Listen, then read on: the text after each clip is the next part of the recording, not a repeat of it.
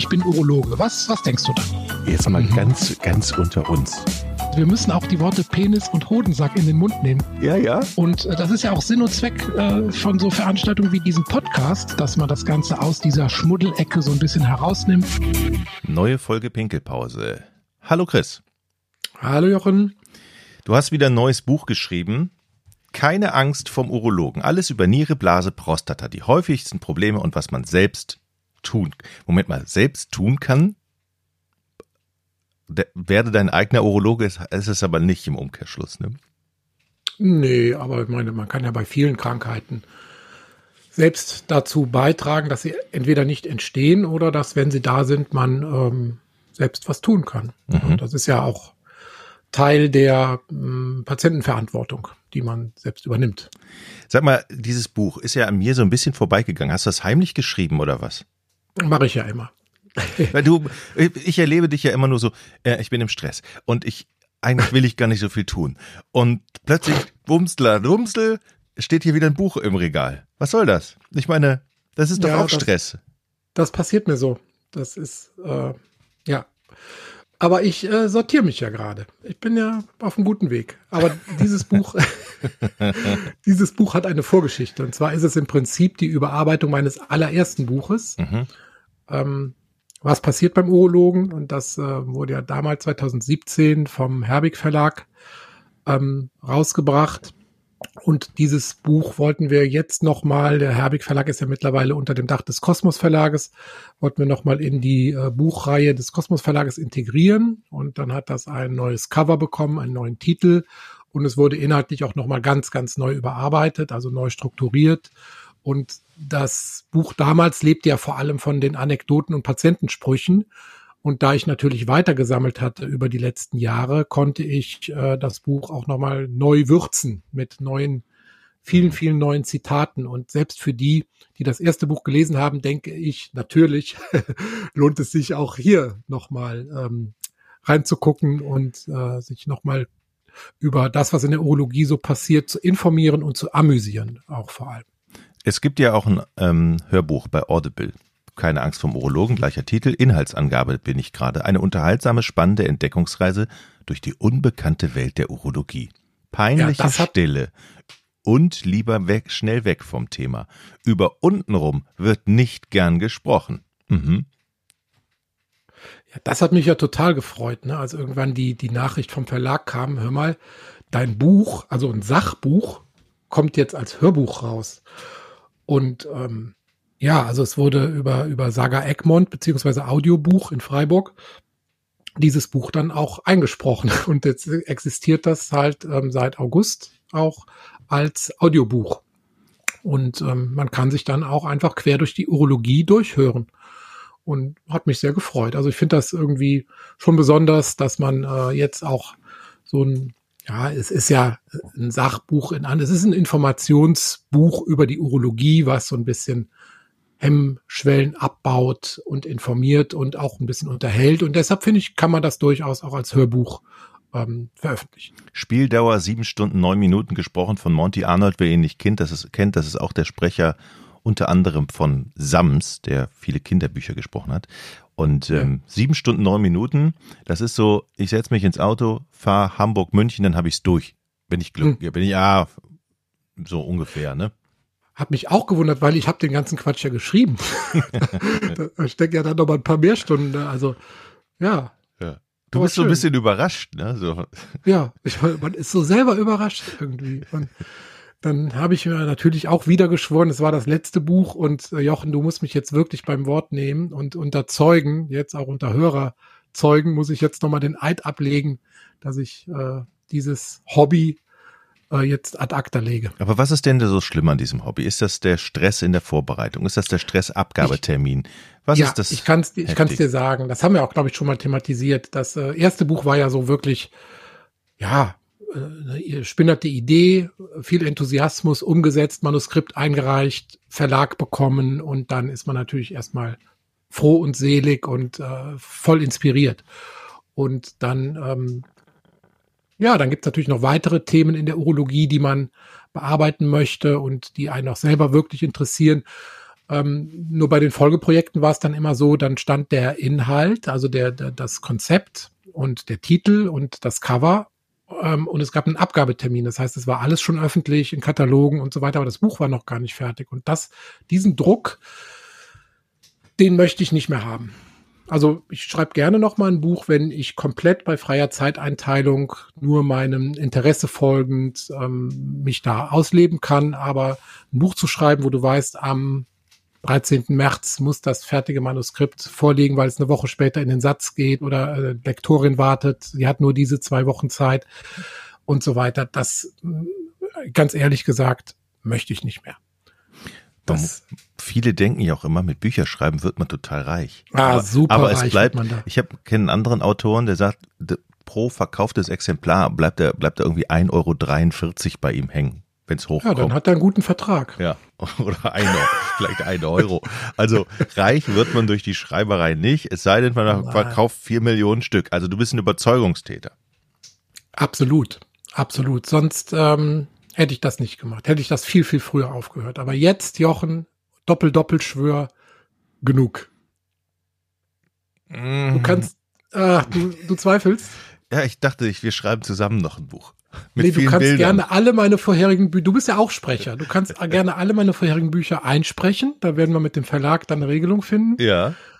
Dann hast du auch was davon. Aber wir, wir beide gemeinsam, worüber sollen wir denn schreiben?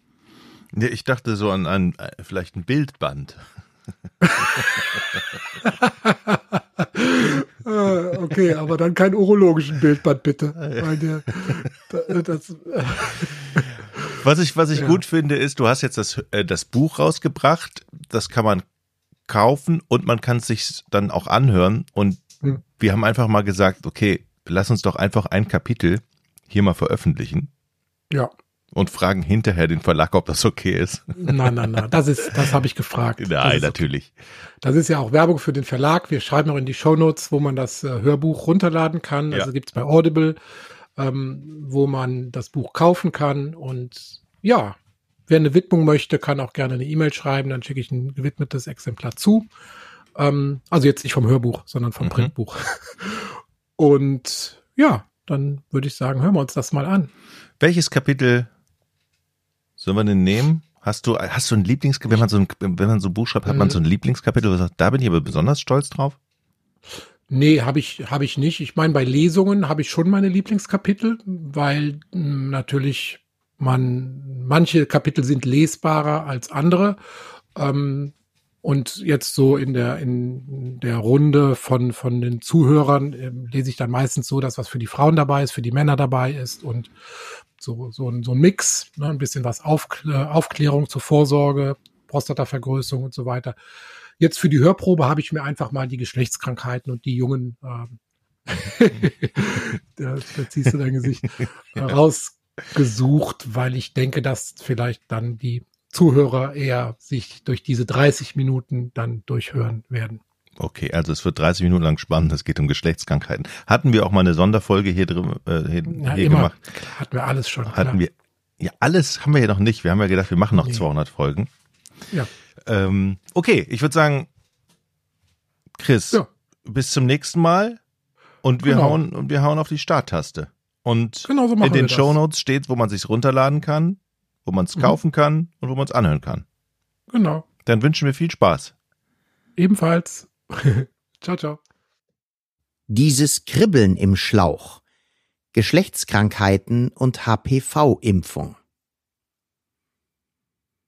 Lieber eine erregte Unbekannte als ein unbekannter Erreger, so lautet eine bekannte Kneipenweisheit. Leider ist beides allzu oft miteinander verbunden. Junge Männer treten häufig mit folgender Bitte an mich heran, ich möchte mich mal auf alle Geschlechtskrankheiten untersuchen lassen. Diese alles auf einmal Mentalität wird meist durch einen Impuls von außen angestoßen, vielleicht durch einen kleinen Seitensprung oder einen Termin im Fremdenverkehrsamt, wie ein Patient seinen Bordellbesuch umschrieb. Oftmals sind diese Patienten symptomlos, haben nach einem solchen Ereignis aber einfach Angst, die überproportional mit der Anzahl der gepflegten Beziehungen zunimmt. Arzt-Patient-Dialog Haben Sie häufig wechselnden Geschlechtsverkehr? Hätte ich gern, hab ich nicht. Andere hingegen äußern konkrete Beschwerden. Herr Doktor, ich habe so einen Juckreiz zwischen den Großzehen. Ich musste zunächst einen Moment darüber nachdenken, was dieser junge Mann mir eigentlich sagen wollte. Sie auch? Präziser kann man es aber letztlich nicht ausdrücken. Patientenzitat Ich habe Auswurf in der Unterhose. Andere Symptomschilderungen aus Patientenmund hören sich so an. Ich habe immer so einen weißen Ausfluss. Ich habe extra die Hose mal ein paar Tage angelassen. Oder bei mir kommt diskret aus der Harnröhre. Nicht gut. Ich kann aber sicher sagen, dass dieses Sekret von mir diskret behandelt wird. Wenn ein Mann Ausfluss hat, ist das meistens ein Zeichen dafür, dass die Schleimhäute in seiner Harnröhre entzündet sind. Aus dem Penis fließt vermehrt Sekret, das sowohl klar als auch weißlich oder eitrig sein kann. Hinzu kommen ein Brennen in der Harnröhre sowie Schmerzen beim Wasserlassen. Hauptursachen solcher Probleme sind Geschlechtskrankheiten. Durch Sexualkontakt übertragbare Krankheiten oder auf Englisch Sexually Transmitted Diseases STD zählen laut Weltgesundheitsorganisation WHO zu den fünf häufigsten Gründen für einen Arztbesuch weltweit. Reden wir also darüber. Chlamydien, Tripper und Syphilis sind schon vom Namen her keine feinen Keime. Beginnen wir mit den Chlamydien. Chlamydien machen etwa ein Drittel der Harnröhrenentzündungen beim Mann aus. Auch bei Frauen sind sie viel häufiger als bisher angenommen. Chlamydien sind sehr ansteckend. In Europa ist es die häufigste sexuell übertragbare Erkrankung mit einem sehr hohen Durchseuchungsgrad. Bei Erwachsenen lassen sich je nach Region und Alter bis zu 80 Prozent Infizierte nachweisen. Drei von vier Infizierten bemerken nichts von ihrer Infektion, womit einer weiteren Verbreitung der Weg bereitet ist. Bei der Frau erhöht sich durch die Infektion das Risiko für Eileiterschwangerschaften und Frühgeburten, beim Mann kann es zur Unfruchtbarkeit kommen, zum Beispiel durch eine Entzündung der Nebenhoden und ein Verkleben der Samenwege. Symptome sind ein Ausfluss aus der Harnröhre, Schmerzen beim Wasserlassen oder unbestimmte Unterbauchschmerzen. In normalen Abstrichen entwischt das Bakterium leicht, da es sich in der Schleimhaut versteckt.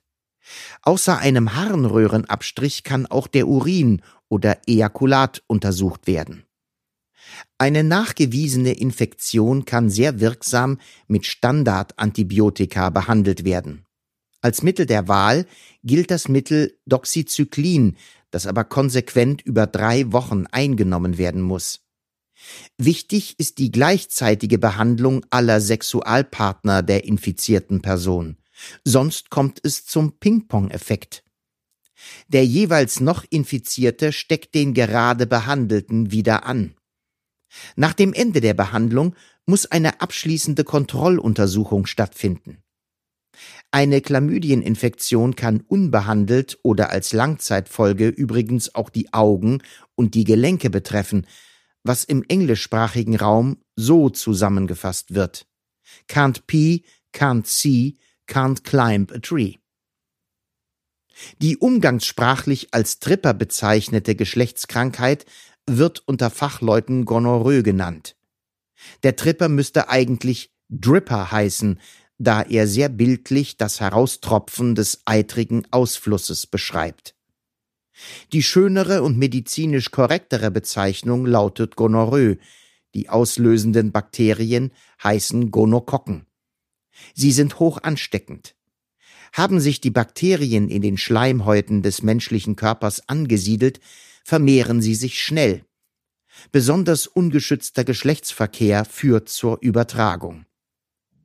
Beschwerden bei einem Infizierten können nach einigen Tagen auftreten und äußern sich in Schmerzen beim Wasserlassen und einem milchig-eitrigen Ausfluss. Da es sich auch bei Tripper um eine bakterielle Infektion handelt, kann sie gut mit Antibiotika behandelt werden. Etwas anders sieht es bei der Syphilis, bei der Lus aus, deren Erreger den etwas wohlklingenderen Namen Treponema pallidum haben. Hier äußern sich Symptome nicht nur an den Geschlechtsorganen, sondern am ganzen Körper. Es bilden sich anfangs kleinere Geschwülste, nach etwa sieben bis zehn Wochen kommt es zu grippeähnlichen Beschwerden. Bei einem Teil der Infizierten kommt es zu einem chronischen Verlauf, der durch vielfältigen Haut- und Organbefall, sogar des Gehirns, gekennzeichnet ist. Die Diagnose wird hauptsächlich durch den Nachweis von Antikörpern im Blut erstellt. Auch die Syphilis ist durch die Gabe von Antibiotika, insbesondere dem klassischen Penicillin, heilbar. Männer sind weit häufiger betroffen als Frauen. Übrigens soll der große Entdecker Christoph Kolumbus bzw. seine Matrosen 1492 diesen Schatz von ihren Entdeckungsreisen mit nach Europa gebracht haben, mit weitreichenden Folgen. Die Syphilis kostete beispielsweise Ludwig van Beethoven das Gehör, befiel Philosophen wie Nietzsche und Schopenhauer und Diktatoren wie Hitler und Mussolini. Bei den beiden letzteren würde ich rückblickend sogar mit hoher Wahrscheinlichkeit eine Gehirnbeteiligung vermuten. Nachdem die Syphilis fast ausgerottet war, hat sich die Zahl der gemeldeten Syphilisfälle in den letzten Jahren wieder auf über 8000 pro Jahr erhöht. Ballungsgebiete Berlin, Hamburg und das Rheinland. Kennen Sie Lippenherpes, diese harmlose Virusinfektion am Mund? Genau. Die juckenden und schmerzenden Bläschen werden vom Herpes simplex Virus Typ 1 HSV1 verursacht. Sein Bruder, der HSV2, ist das schwarze Schaf in der Familie. Er wohnt zwei Etagen tiefer und verursacht den Genitalherpes. Die Symptome sind ähnlich, nur die Lokalisation ist unangenehmer. Schätzungen zufolge ist er bei etwa 10 bis 30 Prozent der Weltbevölkerung nachweisbar. Ein leichter Genitalherpes muss oft nicht behandelt werden, da er von alleine abheilt. Ist dies nicht der Fall, kommen Medikamente in Tablettenform oder als Salbe zum Einsatz.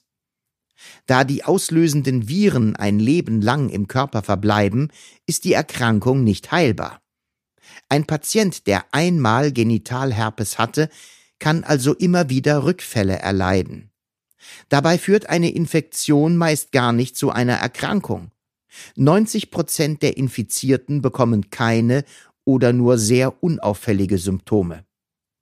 Schlagzeilen machte der Genitalherpes im April 2019, als es nach dem Coachella Musikfestival in der südkalifornischen Region zu einem deutlichen Anstieg der Erkrankungsfälle kam. Wie das wohl passierte? War's ein Influencer? Können Sie noch? Okay, Stellungswechsel. Kommen wir zum nächsten Höhepunkt. Die feigen Feigwarzen, sogenannte Kondylome, entstehen durch humane Papillomviren, HPV, die ebenfalls meist bei sexuellem Kontakt übertragen werden und auch ein Leben lang im Körper verbleiben können. Zwar kommen 70 bis 80 Prozent aller Menschen in ihrem Leben mit diesen Viren in Kontakt, aber nur ein bis zwei Prozent entwickeln sichtbare Warzen. Beim Mann treten Warzen einzeln oder in Gruppen am Penisschaft und im gesamten Genitalbereich auf. Sie sind kosmetisch störend, aber beim Mann nicht wirklich gefährlich. Peniskrebs als Spätfolge ist extrem selten. Aber durch Oralverkehr kann HPV auch auf die Mundschleimhaut übertragen werden und dort langfristig Mund- und Rachentumore auslösen. Die Behandlung erfolgt mit lokal anwendbaren Medikamenten, durch Laser oder operativ. Die HP-Viren werden in verschiedene Typen und Risikoklassen eingeteilt. Zum Glück sind die meisten nur ärgerlich, aber letztendlich harmlos. Doch Achtung! Bei Frauen können bestimmte HPV-Typen Vorstufen von Gebärmutterhalskrebs hervorrufen. Seit 2006 gibt es eine Impfung unter anderem gegen die Hochrisikotypen 16 und 18. Diese sollte möglichst vor dem ersten Sexualkontakt erfolgen. Die Impfung steht für Mädchen und Jungs ab dem vollendeten neunten Lebensjahr bis zum vollendeten vierzehnten Lebensjahr kostenfrei zur Verfügung. Dabei werden zwei Impfdosen empfohlen. Die zweite Dosis sollte mindestens fünf Monate bis maximal zwölf Monate nach der ersten verabreicht werden. Ab dem vollendeten 15. Lebensjahr wird die HPV-Impfung dann in einem Drei-Dosen-Schema empfohlen. Die Krankenkasse trägt bis zum 18. Lebensjahr die Kosten. Die Behandlung vorhandener Warzen erfolgt mit Salben oder durch eine operative Entfernung. Mein Tipp? Die Übertragung von Kondylomen verhindert man am besten durch Kondome. Ein Wortspiel erspare ich Ihnen an dieser Stelle. Den wichtigen Hinweis auf die Schutzwirkung von Kondomen und Lecktüchern bei wechselndem Geschlechtsverkehr kann ich Ihnen aber leider nicht ersparen. Teil 3 Die Frau beim Urologen. Drängende Fragen. Die Harnblase. Ist ja reizend. Reizblase und Dranginkontinenz die Harnblase liegt im unteren Bereich der Bauchhöhle, direkt hinter dem Schambein. Sie ist ein Hohlorgan, das von einer Schicht glatter Muskulatur umgeben ist. Ihre Funktion besteht darin, den Urin, der aus den Nieren kommt, zu sammeln und zu gegebener Zeit über die Harnröhre auszuscheiden. Ist die Blase ausreichend gefüllt, so erfolgt über die Nerven eine Meldung an das Gehirn, dass eine Entleerung stattfinden muss. Wir Menschen kennen das. Wir müssen mal müssen. Das Müssen steuern wir willentlich, jedenfalls solange alles normal läuft. Ab hier nähern wir uns dem Problem, dem Harnverlust. Wie es zum Verlust kommt, ist bei Frauen und Männern sehr unterschiedlich. Bei Männern ist meist die Prostata schuld, daher verweise ich an dieser Stelle auf das entsprechende Kapitel. Gleich ist bei beiden, dass sie unter dem Urin und damit unter dem Kontrollverlust psychisch leiden. Es sind Verlustängste im wahrsten Sinne des Wortes. Frauen müssen naturgemäß tendenziell häufiger zum Klo als Männer, da ihre Blase neben der Gebärmutter weniger Platz hat und daher im Durchschnitt etwa 100 Milliliter weniger speichern kann. Statt circa 400 Milliliter wie beim Mann passen nämlich bei der Frau oft nur gut 300 Milliliter in die Blase hinein. Und was auch für beide Geschlechter gilt, mit zunehmendem körperlichen Alterungsprozess scheint sich das Schicksal gegen uns und unsere Blase zu wenden. Es kommt zu Problemen mit der Urinkontrolle, die wir schweren Herzens als Vorboten unserer menschlichen Vergänglichkeit akzeptieren müssen. Gezeitenwechsel zwischen Ebbe und Flut. Patientenzitat Herr Doktor, meine schwache Blase ist stärker geworden. Wir können den Lauf des Lebens nicht aufhalten. Oben fit und unten dicht, mehr wünsch ich mir fürs Alter nicht. So anspruchslos mancher Patientenwunsch klingen mag, leider geht er nicht immer in Erfüllung. Oft werden wir uns dessen jedoch erst bewusst, wenn es tatsächlich unkontrolliert aus uns heraustropft oder eben läuft. Betrachten wir es so. Urinverlust im Alter gehört zu unserem Menschsein einfach dazu. Ein optimistischer Patient meinte zu mir, ich fühle mich wie neu geboren, keine Haare, keine Zähne und in die Hose pinkel ich auch wieder. Doch mit der Inkontinenz ist es ähnlich wie mit der Schwangerschaft. Ein bisschen schwanger geht nicht, und halbtrocken gibt es bekanntlich auch nur bei Sekt und Wein. Dabei ist die Harninkontinenz eine sehr weit verbreitete Erkrankung. Allein in Deutschland sind rund sechs bis acht Millionen Menschen davon betroffen. Mit anderen Worten, etwa jeder zehnte Deutsche ist ein Auslaufmodell wobei das weibliche Modell leider überwiegt. Frauen sind durchschnittlich zwei bis viermal häufiger betroffen als Männer, und die Zahl der Erkrankungen steigt mit zunehmendem Alter. Die Beeinträchtigungen im Alltagsleben sind enorm. Harninkontinenz bringt sie zwar nicht um, aber sie nimmt ihnen das Leben. Dennoch vermutet man aufgrund der hohen Schamgrenze, dass rund 60 Prozent der an Inkontinenz erkrankten Menschen nicht zum Arzt gehen, auch diejenigen nicht, die schon jahrelang unter einer Inkontinenz leiden. Patientenzitat Der Urinverlust ist nicht so schlimm, das ist so schön warm. Grundsätzlich muss man zwischen einem Urinverlust bei körperlicher Belastung, der sogenannten Belastungsinkontinenz, und einer Dranginkontinenz unterscheiden. Typisch für letztere ist ein plötzlich auftretender, so starker Harndrang, dass auch die nächste Toilette nicht mehr erreicht werden kann. Grund für den Megamussdrang sind unwillkürliche Zusammenziehungen der Blasenmuskulatur. Meist versucht man noch durch Herumgetrippel die Blasennerven abzulenken, oft ist es jedoch schneller passiert, als der Satz Ich muss mal ganz dringend ausgesprochen ist. Umgangssprachlich sprechen wir oft von einer Reizblase. Im medizinischen Sprachgebrauch wird bevorzugt der Begriff der überaktiven Blase oder kurz ÜAB verwendet. Als normal gelten sieben bis acht Entleerungen am Tag und maximal einmal nachts. Letztlich kann man aber immer dann von einer überaktiven Blase sprechen, wenn die Toilettengänge den Tagesablauf oder die Nachtruhe stören.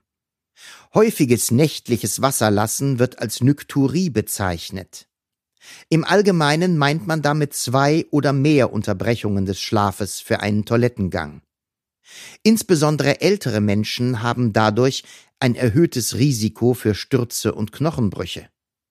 Die Ursachen sind entweder im Bereich der Urinproduktion oder der Urinspeicherung zu suchen. Normalerweise beträgt der Anteil des nachts produzierten Urins maximal ein Drittel der gesamten Tagesurinproduktion. Bei vielen Krankheiten ist dieses Verhältnis verschoben. Viele Betroffene bringen die Überaktivität ihrer Blase in Verbindung mit bestimmten Nahrungsmitteln. Welche das sind, kann individuell sehr unterschiedlich sein. Hier hilft ein Ernährungstagebuch um die besonders harntreibenden Lebensmittel zu identifizieren. Scharfe Gerichte mit Chili, Ingwer und Pfeffer sind meist nicht zu empfehlen. Spargel oder säurehaltige Gemüsesorten wie Tomaten regen die Nieren zur Urinproduktion an. Geht die ÜAB mit einem unwillkürlichen Urinverlust einher, verwendet man den Begriff Dranginkontinenz.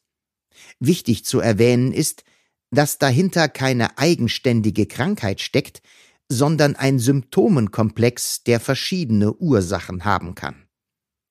Ausgelöst wird das Zusammenziehen der Muskulatur häufig durch Blasenentzündungen oder Polypen, durch Übergewicht, Diabetes mellitus, die Zuckerkrankheit, oder durch Schäden der Nerven, die die Entleerungsmuskulatur steuern.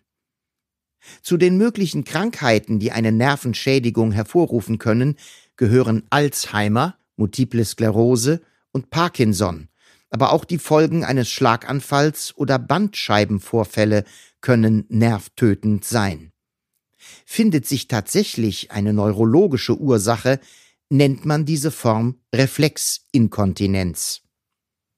Patientenzitat Wissen Sie, so ein Schlaganfall spielt sich ja mehr im Kopf ab. Viele Patienten empfinden den verstärkten Harndrang auch beim Geräusch von fließendem Wasser. Ein Patient beschrieb seine Erfahrung dabei sehr plastisch. Wenn es draußen regnet, habe ich auch Regen in der Hose. Zusammenfassend kann man also sagen, dass es zu einem Ungleichgewicht zwischen von der Blase ausgehenden erregenden Reizen und den vom Nervensystem kommenden hemmenden Impulsen kommt. Auch Kälte- und Wärmeeinflüsse spielen eine Rolle. Dieser Sommer war für meine Inkontinenz ideal. Nicht zuletzt steht die Blase sehr stark unter dem Einfluss der Psyche. Man geht davon aus, dass bei drei von vier ÜAB-Betroffenen psychische Faktoren wie Nervosität, Ängste, Stress und Überlastung zu ihrer Blasenfunktionsstörung beitragen.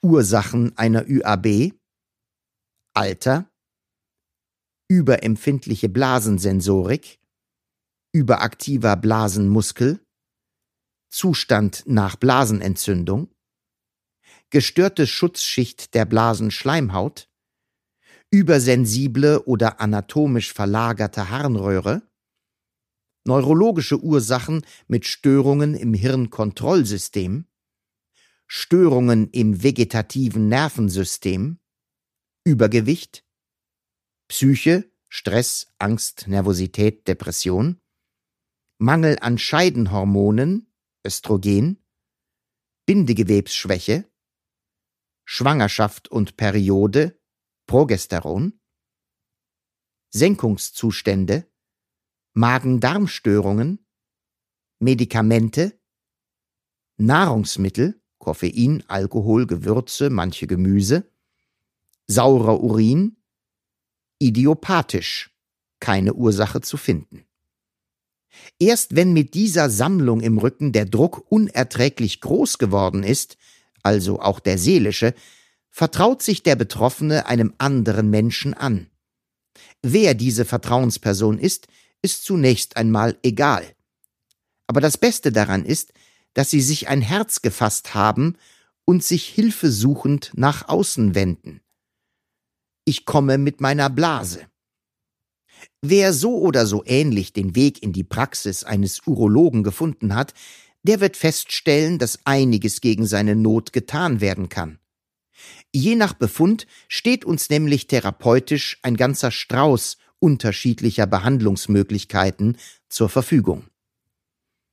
Die beiden grundlegenden Prinzipien der Behandlung einer ÜAB bestehen einerseits in einer Ruhigstellung des Blasenmuskels sowie andererseits in einer Beruhigung der Blasennerven und somit der Reizüberleitung zum Gehirn. Dabei geht man schrittweise in einer Stufentherapie vor. Bei einem Blasentraining versucht man, die Zeit zwischen den Toilettengängen immer weiter auszudehnen.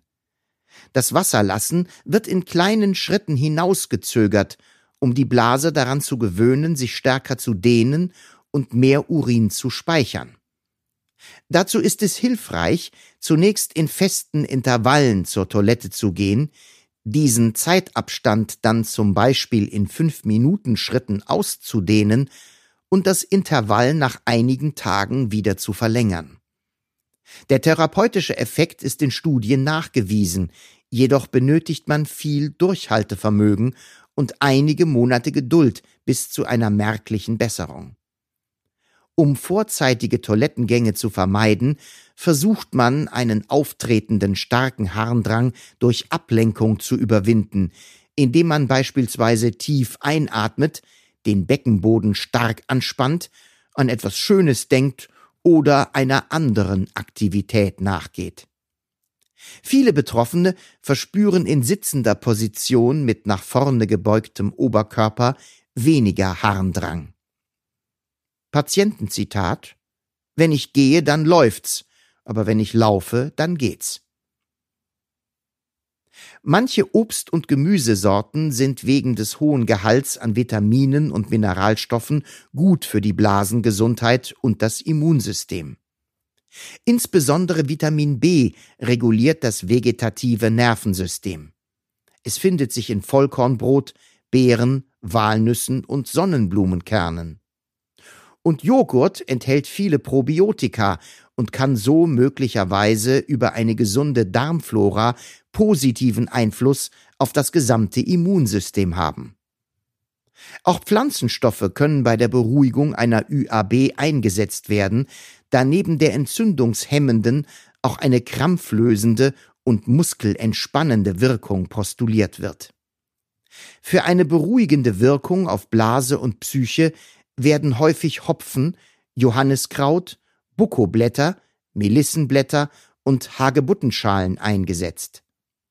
Präparate mit stark durchspülender Wirkung sollten aber eher gemieden werden. Erste Therapiestufe bei ÜAB. Blasentraining, Hinauszögern des Wasserlassens. Die Blase nach der Uhr entleeren, alle zwei Stunden.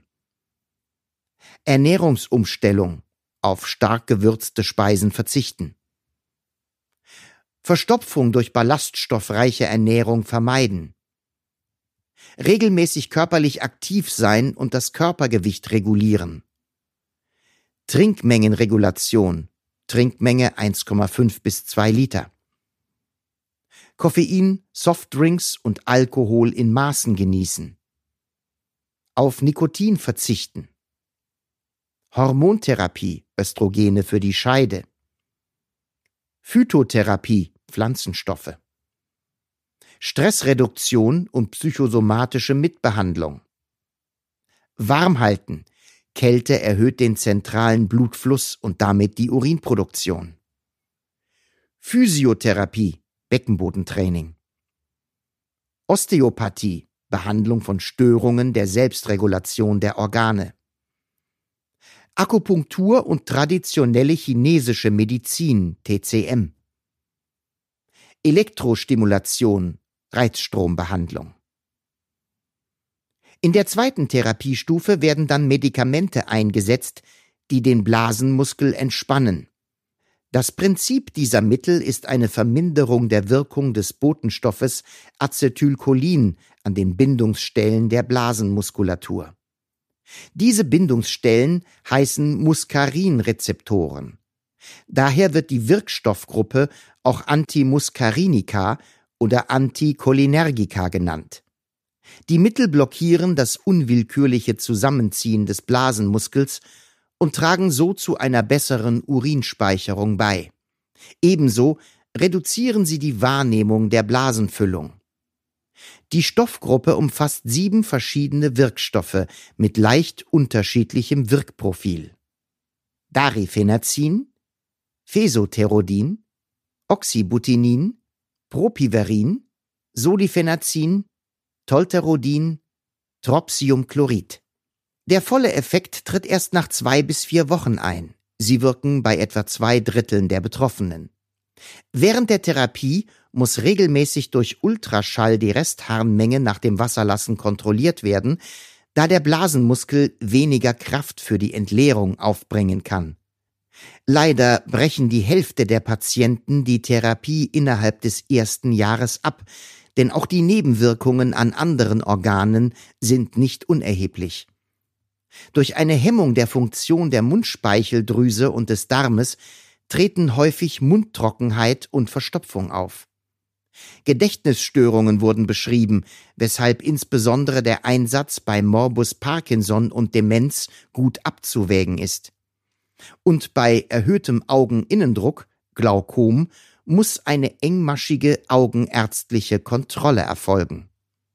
Bei Patienten, die auf eine Erst- und Zweitlinientherapie nicht befriedigend ansprechen, kann eine Behandlung mit Botulinumtoxin, kurz Botox, als Drittlinientherapie angeboten werden. Ja, Sie haben richtig gehört, Botox. Das Nervengift kann sowohl die Signalübertragung der Nerven an den Blasenmuskel als auch die Wahrnehmung der Blase blockieren. Dadurch wird der Harndrang abgeschwächt und die Zeitintervalle zwischen den Toilettengängen werden vergrößert. Vier von fünf Patienten zeigen nach der Behandlung eine zufriedenstellende Wirkung. Botox wird im Rahmen einer Blasenspiegelung mit einer dünnen, flexiblen Nadel an mehreren Stellen in den Blasenmuskel eingespritzt. Die Anwendung kann in einer kurzen Vollnarkose oder nach dem Auffüllen der Blase mit einem lokalen Betäubungsmittel ambulant durchgeführt werden. Der Effekt tritt nach einigen Tagen ein und hält in der Regel sechs bis zwölf Monate an. Dann lässt die Wirkung nach, weil Botox wieder abgebaut wird und es zu einem Aussprießen von neuen Nervenendigungen kommt. Die Anwendung kann jedoch beliebig oft wiederholt werden. Nur eine kleine Anzahl an Patienten zeigt bei wiederholten Injektionen einen abnehmenden Effekt. Die Risiken bestehen in einer Nachblutung oder einer Entzündung durch die vielen Injektionsstellen sowie einer vermehrten Restharnbildung. ich bin Urologe. Was, was denkst du da? Jetzt mal ganz, ganz unter uns. Wir müssen auch die Worte Penis und Hodensack in den Mund nehmen. Ja, ja. Und äh, das ist ja auch Sinn und Zweck äh, von so Veranstaltungen wie diesem Podcast, dass man das Ganze aus dieser Schmuddelecke so ein bisschen herausnimmt.